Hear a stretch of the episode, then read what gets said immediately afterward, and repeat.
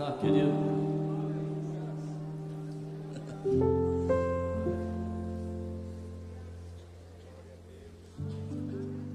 João foi convocado ao céu. Vi uma porta aberta no céu. E ele disse: Sobe para cá para você ver o que é está acontecendo aqui em cima. E quando ele foi, ele viu um trono. E assentado sobre o trono, um que parecia feito de jaspe. E ao redor, 24 tronos, onde havia 24 anciãos cada um com uma coroa de ouro na cabeça.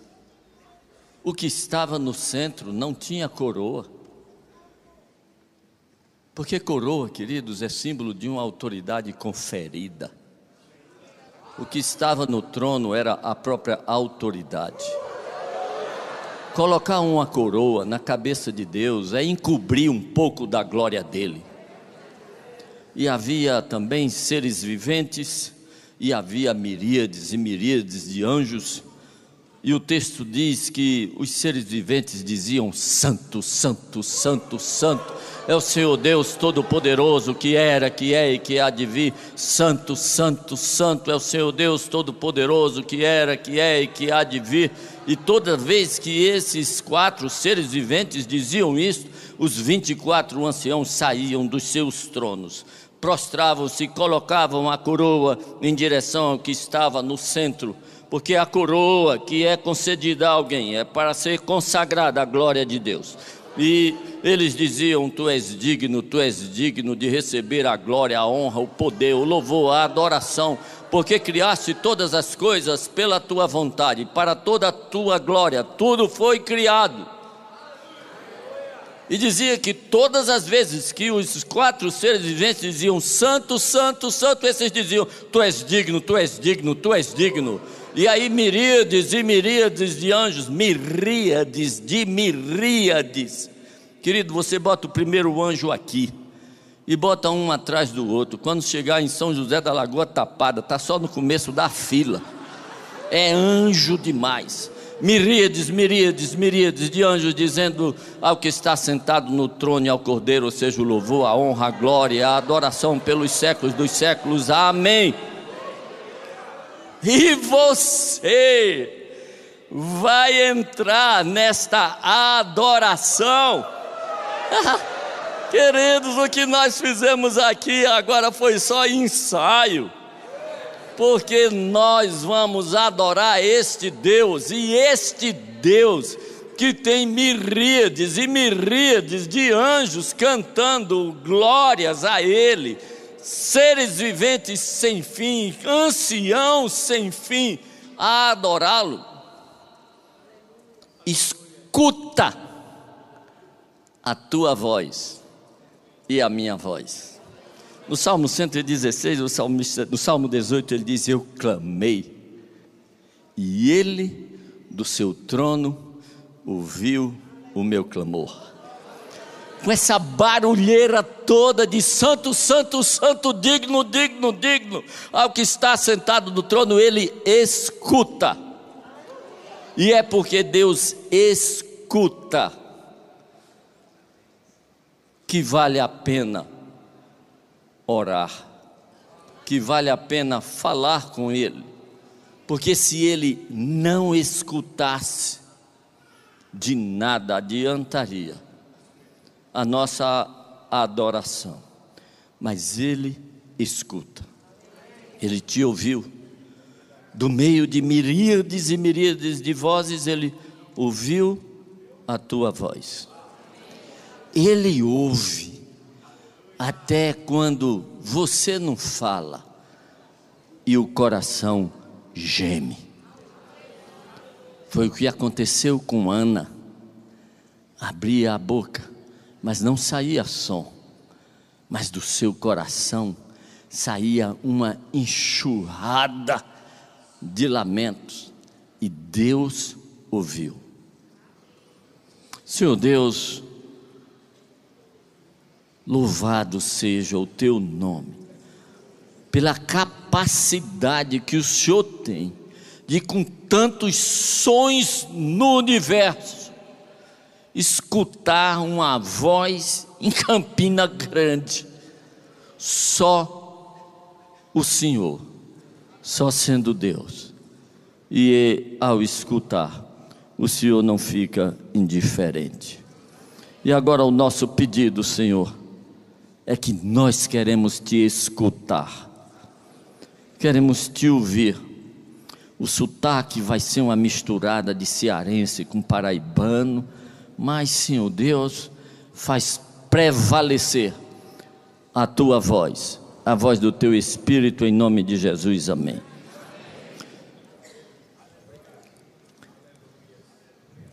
Jesus Cristo estava explicando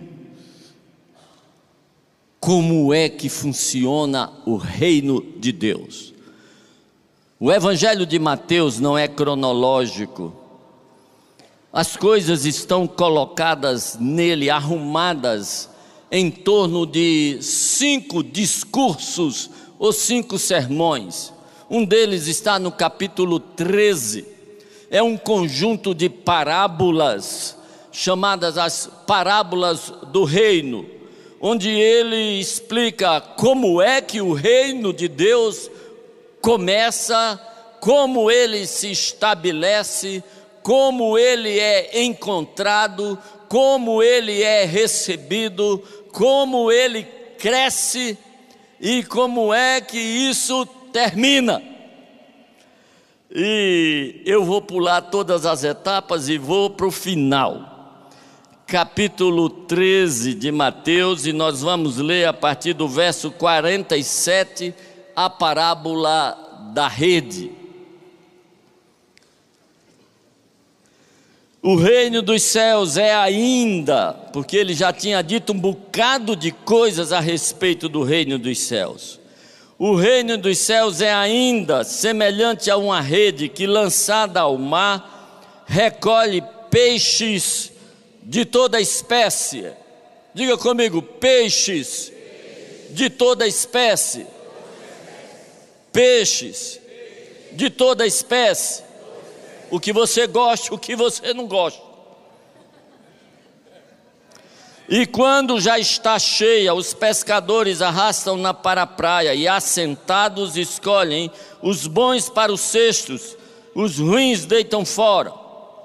Os bons para os cestos, os ruins deitam fora. Os bons para o cesto, os ruins deitam fora. Acabou a parábola. Foi só isso.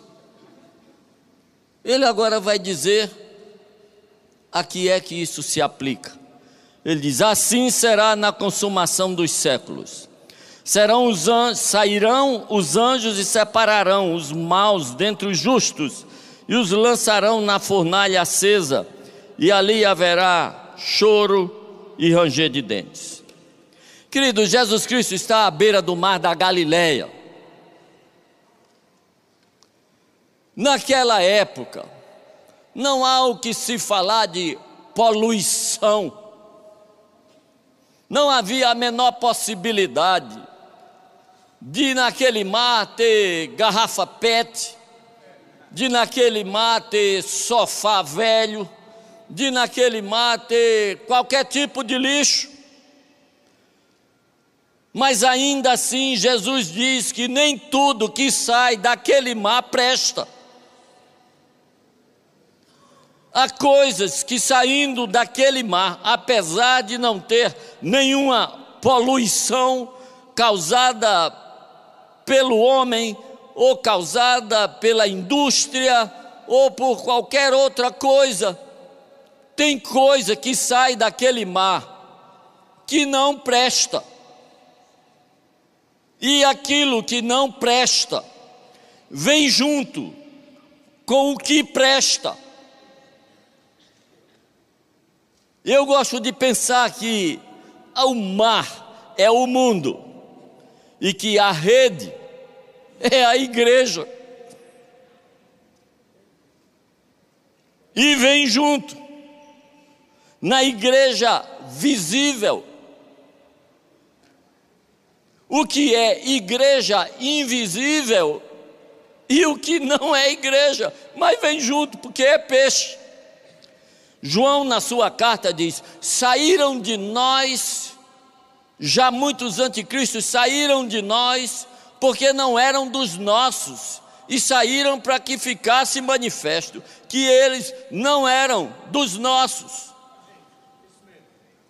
Paulo elogia Dema numa carta, na outra ele diz: Dema me abandonou e seguiu, atraído pela ganância deste mundo. É rede, queridos. Igreja é rede. O que conta é o sexto.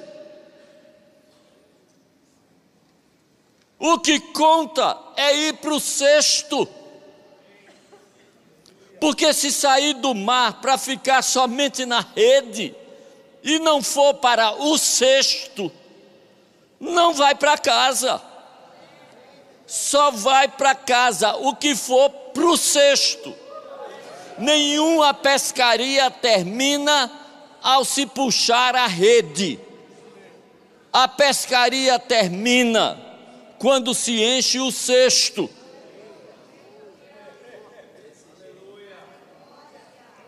Um dia eu vinha correndo na praia lá em Fortaleza, no tempo que eu ainda corria. E aí de volta, eu vi os caras puxando uma rede, uma rede de arrasto, daquela grande, que o cara sai espalhando, deixa lá e depois vem trazendo. Tinha um bocado de gente já puxando a rede, e eu fiquei sentado na areia olhando Havia os pescadores que você conhecia pela cor da pele curtida do sol. Havia os turistas que você conhecia pela pouca roupa e por não saberem de nada. E depois que eles puxaram a rede, começaram a escolher e jogaram fora garrafa PET, garrafa sem ser PET, um pedaço de tábua jogaram fora um bocado de troço, sargaço. E eu me espantei quando eles jogaram fora um peixe relativamente grande. E eu não entendi nada, eu disse: jogaram o peixe fora. Eu digo: eu acho que vão recolher. Quando terminou, pegaram o que estava no cesto, enrolaram a rede e foram embora e ficamos na praia, eu, aquele peixe e um cachorro que estava esperando a hora dele. E aí eu fui olhar o peixe de perto. Quando eu fui olhar de perto, descobri. Era um baiacu. Baiacu é um peixe venenoso que ninguém come. Bonitão, ele incha, fica grande, mas não presta, é venenoso jogaram fora, não se deram o trabalho de devolver para a água. O texto aqui diz: os bons vão para o cesto, e os outros voltam para o lago. Voltam não, os outros vão para o fogo, vão ser queimados numa fornalha. Mas tem uma coisa aqui. Quem separa são os anjos. Nesta parábola, queridos, nós somos peixe. Nesta parábola, nós não somos pescadores, somos peixes. Portanto, não somos nós que vamos estabelecer que peixes vão para o cesto e que peixes serão abandonados porque nós somos peixe e estamos na torcida para ir para o cesto. São os anjos que vão separar. Aliás, Jesus já tinha dito isso na parábola do joio e do trigo. Joio e trigo vão conviver com proximidade e com tempo. A separação será feita para valer no juízo final e será feita pelos anjos, não por mim e por você. Nós não temos competência, nem autoridade. nem conhecimento, porque a gente julga pela aparência, e pela aparência, mandioca e macaxeira são iguais.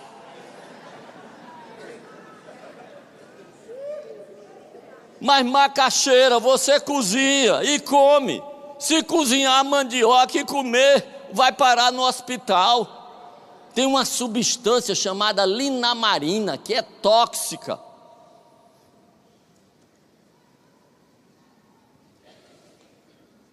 Essa história de coisas parecidas, mas que não são iguais. Eu lembro quando eu comecei a minha vida de médico, eu estava de plantão eu era oficial médico no Hospital da Aeronáutica, lá no Recife. É um hospital que fica na beira-mar, só tinha ele na beira-mar. Era mês de fevereiro, mês de ressaca do mar, muita gente se afogava. Tinha gente que se afogava lá em Candeias e era trazido para o hospital. Quando chegava no hospital já estava morto. E eu me lembro que nesse domingo, era um domingo, eu já tinha um cadáver lá na pedra do hospital, estava aqui na sala de médico lutando com outro, fazendo massagem, fazendo massagem, aspirando e tentando resgatar, e o cara já estava verde, a boca aberta, e eu já estava cansado. Quando eu dei para o perdido, saí na porta da sala da emergência, lá vem um rapaz de, de sunga, carregando uma moça de biquíni com os cabelos crespos, louro, pendurado, molhado, pingando. Eu disse para o enfermeiro: tira esse corpo aí que está já sem vida, bota essa moça para ver se hoje escapa um. Coloquei a moça em cima da maca, já arriei a maca e já comecei com o aspirador, aspirando para aspirar a água que ela tinha engolido. Aí o namorado dela disse: Peraí, doutor, eu digo, tenha calma, meu filho, espere que eu tenho que aspirar para ela não aspirar aí para o pulmão e vai ser pior. Ele fazia, mas peraí, doutor, eu digo, cala a boca, senão eu mando tirar você da sala. O sargento não entendeu, o sargento enfermeiro não entendeu que é para esperar um pouquinho, já saiu empurrando ele delicadamente, tipo todo sargento faz.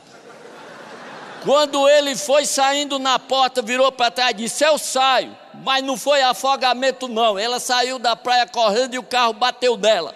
É atropelamento.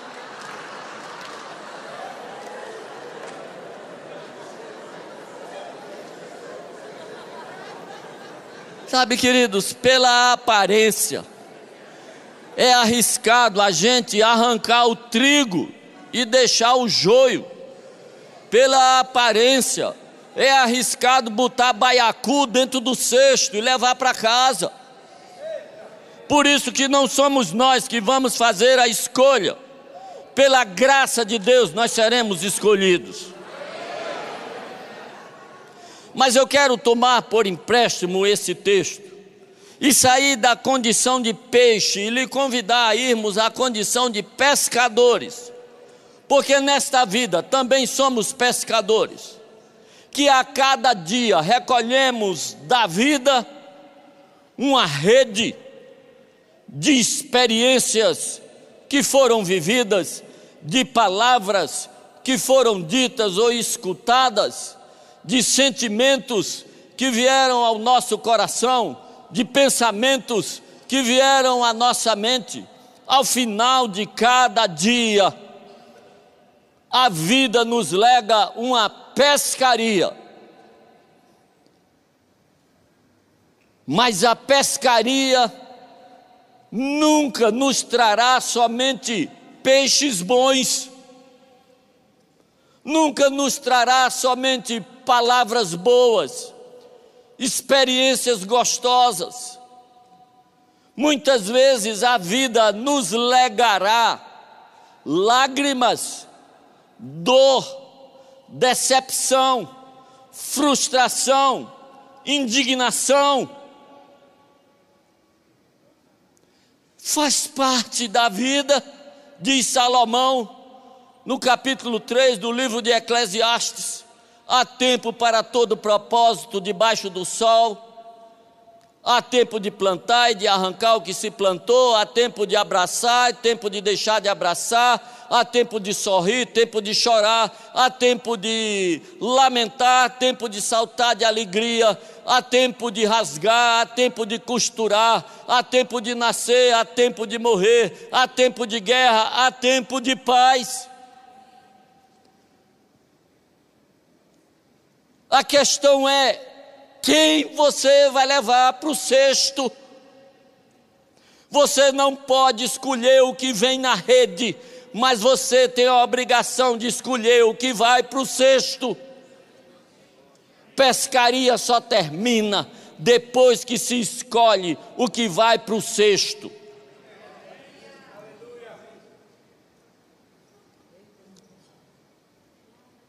E não há como? Você não ter que abrir mão de coisas que, se forem para o cesto, vão contaminar a tua vida. Na carta aos Hebreus, no capítulo 12, fala assim: raiz de amargura, raiz de amargura, raiz de amargura que brotando vai contaminar a muitos não é só a mim, vai contaminar quem está ao meu derredor. Tem gente que tem tanta amargura no coração que quando chega num ambiente dá azia em copo de leite. Tem gente carregada demais, já ouviu falar? Fulano é pesado, quando ele chega é um peso. Aquilo às vezes é raiz de amargura demais, aquilo foi baiacu demais que levou para casa.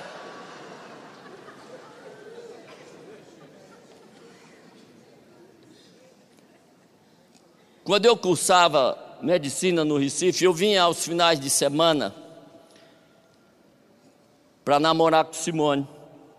E passava por aqueles canaviais ali de Goiânia. E toda vez que eu passava naqueles canaviais, eu via. Num determinado momento, eles estavam plantando. Quando eu passasse semana que vem, ou 15 dias depois, já estava brotando. Quando eu passasse algumas semanas depois, a planta já estava grande. Quando eu passasse alguns meses depois, já estava tudo pendoado. E como eu passava no final da tarde, o sol da tarde batia sobre aqueles pendões, ficava tudo vermelho, era lindo. Mas quando eu passasse na semana seguinte, estava tudo em chamas, estava sendo queimada a palha para ser colhido. E por melhor que fosse a safra, quando eu passasse na próxima semana, os tratores estariam lá, arrancando a soca, arrancando as raízes que estavam debaixo do chão. Por melhor que fosse a safra, tinha raiz para ser arrancada. Eu me lembro, Tadeu, dos encontros de casais com Cristo, uma bênção, uma maravilha, o pessoal saía se beijando, assando, mas na semana seguinte tinha um bocado de pepino para resolver.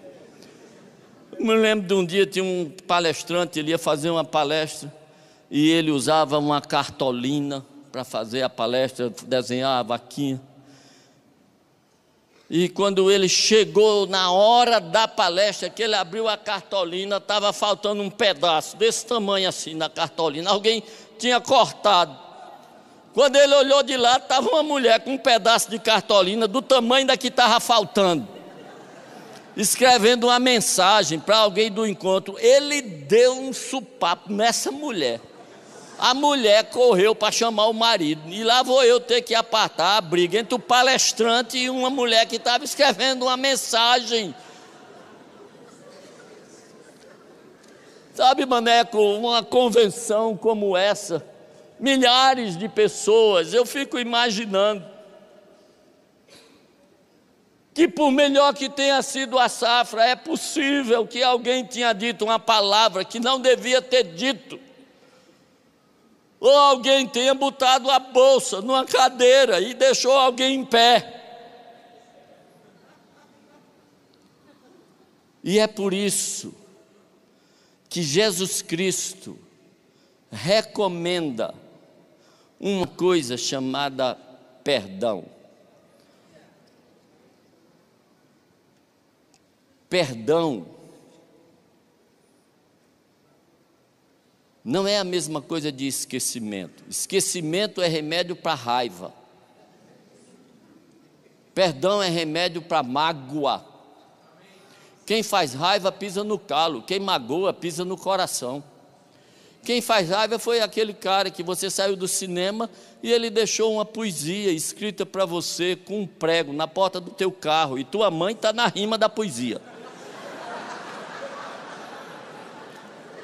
Você vai para casa morrendo de raiva e nem percebeu que saiu na vantagem, porque você foi para casa com um carro e ele foi para casa só com um prego.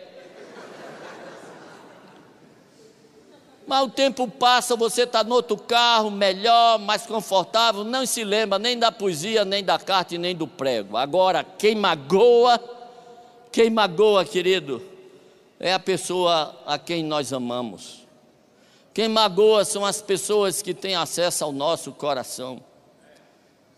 Uma igreja, uma igreja é um cenário propício para pessoas serem magoadas, porque você entra por ali você baixa a guarda. Você entra por ali e você abre o coração. E você se senta aqui de coração aberto, de peito aberto, de guarda baixa. E você fica vulnerável. E pode ser magoado. Quem magoa é o filho para quem você imaginou um futuro brilhante e ele botou um brinco na orelha, um colar no pescoço, um violão debaixo do braço, encheu a cabeça de droga e saiu pelo meio da vida. E você nem sabe onde ele está e nem se ele está. Quem magoa são as pessoas a quem nós amamos. E para isto a solução é perdão. Um dia, uma pessoa a quem eu amava muito me magoou. Eu fizera tudo por ele, fizera muito por ele. Eu dedicara um mês da minha vida a ele. Fechei consultório para cuidar dele, um mês. E um dia eu precisei dele, ele me disse não, e eu fiquei magoado. Mas eu sabia que ele ia precisar de mim outra vez. E eu disse: quando ele vier, eu vou lançar em rosto o que ele me fez. E o tempo foi passando, e a cada dia aquele negócio foi tomando conta da minha mente. É a raiz de amargura que cresce, cresce no começo eu tinha mágoa, do meio para o fim a mágoa me tinha. Ela ficava o tempo todo na cabeça, ela não saía. E aí começou a ficar complicado. Eu digo, meu Deus do céu, não tem condição de ir para a igreja pregar desse jeito. Eu arranjava um jeito de marcar cirurgia dia de domingo para não aceitar convite, nem para pregar, nem para fazer palestra, nem para dar santa ceia. Eu digo, não tem condição. E lá para as tantas ficou tão ruim que eu digo, meu Deus, eu, eu, eu, já, eu quero me ver livre, eu quero perdoar. Agora eu não estou mais conseguindo, me ajude.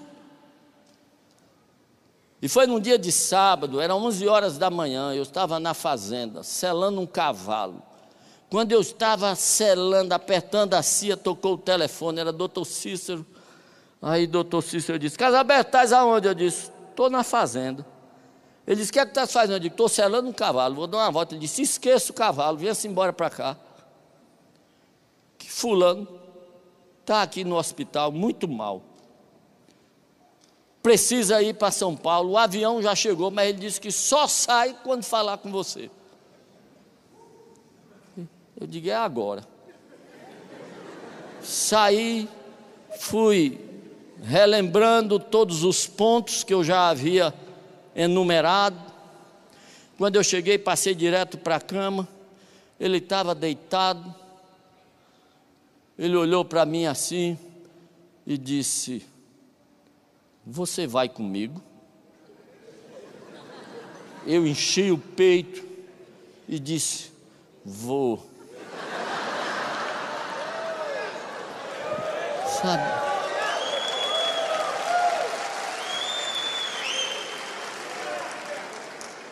Aí eu comecei a rir, por causa da sensação. Era como se aquele hospital tivesse escorrendo de cima de mim.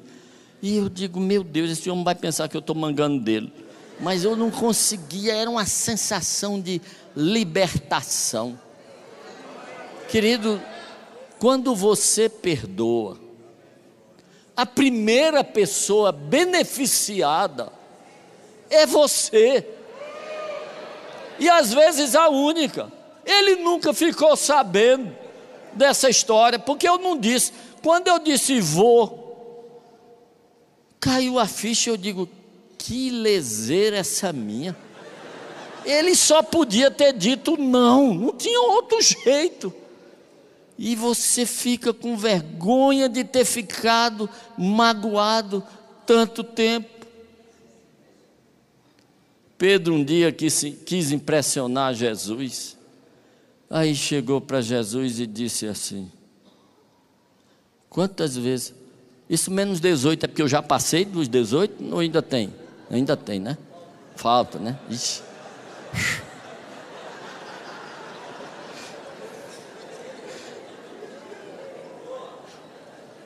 Pedro quis impressionar Jesus Cristo. Os rabinos ensinavam que você tinha que perdoar a pessoa pelo menos três vezes. Aí Pedro disse, né? Eu vou, vou, vou impressionar o mestre. Mestre, quantas vezes devo perdoar o meu irmão? Até sete. Ele disse, estourei a boca do balão, não tem para torar aqui. Aí ele disse, não, Pedro, sete não. Setenta vezes sete. E quando Jesus diz 70 vezes 7, não é 490 não, é que ele está dizendo, vai perdoar quantas vezes precisar. Você só precisa perdoar o seu irmão, pelo menos uma vez mais do que ele é capaz de te magoar. Então perdoe pelo menos uma vez mais do que ele é capaz de te magoar.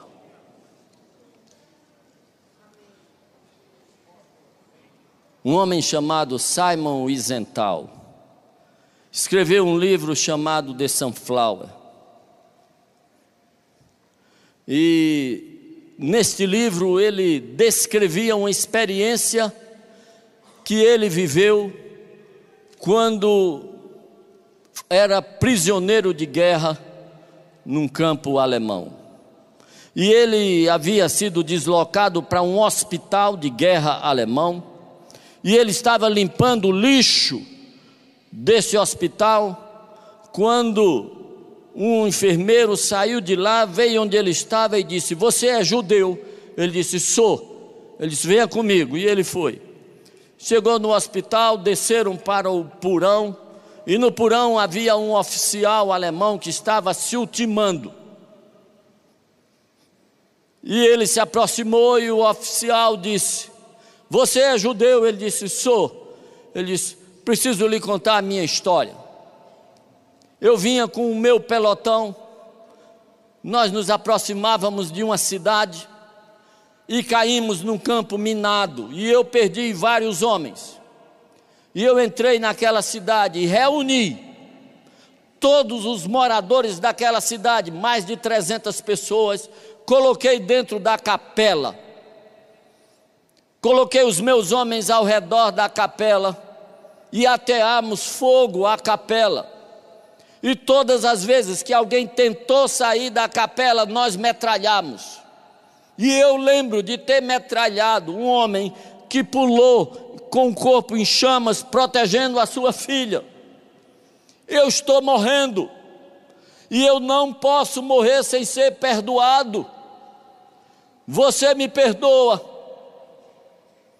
E Simon diz que puxou o braço com força, virou as costas e saiu daquele quarto. E ele diz que durante 26 anos viveu assombrado pelo perdão que ele não concedeu. Queridos, nós vemos a oração do Pai Nosso, nós oramos a oração do Pai Nosso, mas não notamos que na oração do Pai Nosso, que é formada por seis pedidos, o único pedido que é comentado no final é: perdoa os nossos pecados, assim como nós perdoamos. E o texto diz: Porque se de coração não perdoardes os que vos ofendem, tampouco o vosso Pai Celestial vos perdoará as vossas ofensas. Eu não sei como você entende isso, mas eu entendo do jeito que eu estou lendo. Que se eu perdoar, serei perdoado. Que se eu não perdoar, não serei perdoado. Eu não consigo ver outro jeito. Nem em cearense, nem em inglês, nem em paraibanês, nem em qualquer outra língua.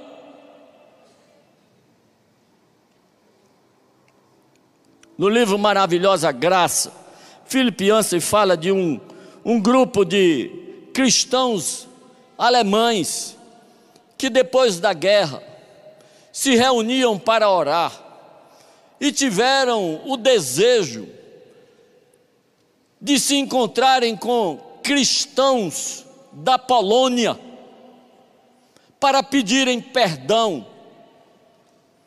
por todo o mal que o nazismo executara contra aquela nação e alguns jornalistas ficaram sabendo, intermediaram este encontro. E não foi uma coisa fácil.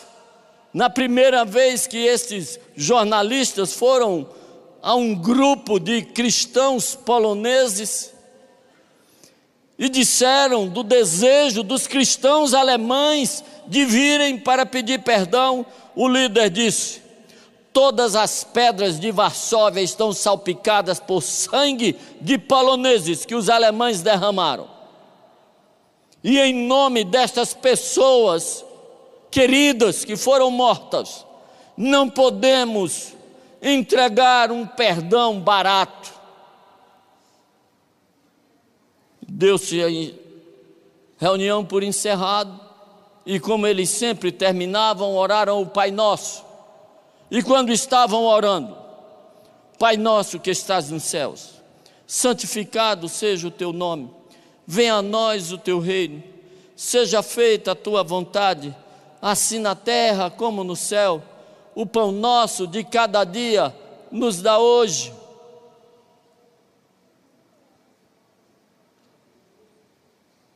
Eles pararam. E daqui a pouco se escutou o soluço pranto quase incontido do dirigente, e ele disse: Eu não consigo, mas eu preciso, perdoa, assim como nós perdoamos. E daí a dois anos os dois grupos estavam orando juntos. Querido, não conheço você, não sei sua história, não sei da sua pescaria, mas sei que todos nós temos perdão a conceder a alguém. E também perdão a pedir a alguém. Todos nós já magoamos alguém, já fomos injustos, e alguém já foi injusto e nos magoou. E a solução para isto é perdão. Não pode ir para o sexto, palavras duras, experiências sofridas, ingratidões, iras, não pode ir para o sexto. O ideal é que não tivesse vindo para a rede, mas eu não mando na rede, mas no sexto mando eu. Eu levo para minha casa, eu levo para o meu coração, eu levo para minha vida aquilo que eu quero. Eu gosto de assistir aquele seriado Pesca Mortal. Os caras que pescam caranguejo rei lá no mar de Bering. Eles saem naqueles barcos jogando aqueles engradados chamados corvos. E no meio do engradado botam uma, um pedaço de peixe podre para atrair os caranguejos. E os engradados boia. Esse bicho não, não quer terminar, não, mas eu vou terminar. Sinalizados por uma boia e ao final eles passam recolhendo. E quando eles vêm recolhendo, eles vêm tirando aqueles caranguejos e jogando na câmara frigorífica. Caríssimo aquele caranguejo. E num dos episódios, quando um dos trabalhadores passou pela câmara frigorífica, que já estava quase cheia, ele sentiu um cheiro desagradável e descobriu que os caranguejos estavam apodrecendo. E às pressas eles saíram jogando no mar os caranguejos que já estavam apodrecidos e descobriram que a causa era uma cabeça podre de barracuda que tinha sido jogado na câmara frigorífica junto com os caranguejos.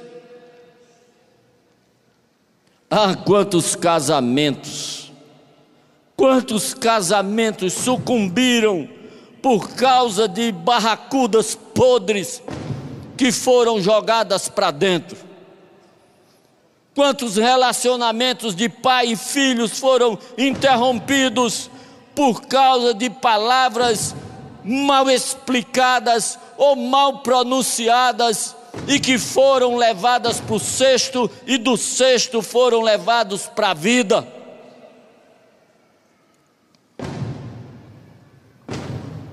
Querido, alguém, alguém precisa fazer o trabalho de gari e jogar o lixo no lixo. A cada ano, nós queremos que o ano novo seja melhor. E lá em casa eu abro as gavetas e tiro aqueles papéis que se acumularam. Porque vai ter um ano novo com novos papéis. Do mesmo jeito o coração tem que tirar as mágoas, porque o ano que vem vai trazer uma outra cota de mágoa. Nós estamos no mês de julho e tem gente que ainda tem mágoa do ano passado. Vai apodrecer a pescaria de 2022. Tem que tirar, tem que jogar fora. A pescaria só termina quando você escolher o que vai para o cesto. E que o Espírito Santo de Deus te ajude a escolher bem. Isso no seu casamento, isso no seu trabalho, isso na igreja, isso na tua vida. Senhor Deus, eu te peço que o teu Espírito Santo ajeite as coisas e faça as pessoas entenderem o que tu querias que eles entendessem hoje, para que possam levar uma vida mais leve, uma vida mais feliz, uma vida do jeito que o Senhor gosta. Em nome de Jesus, amém.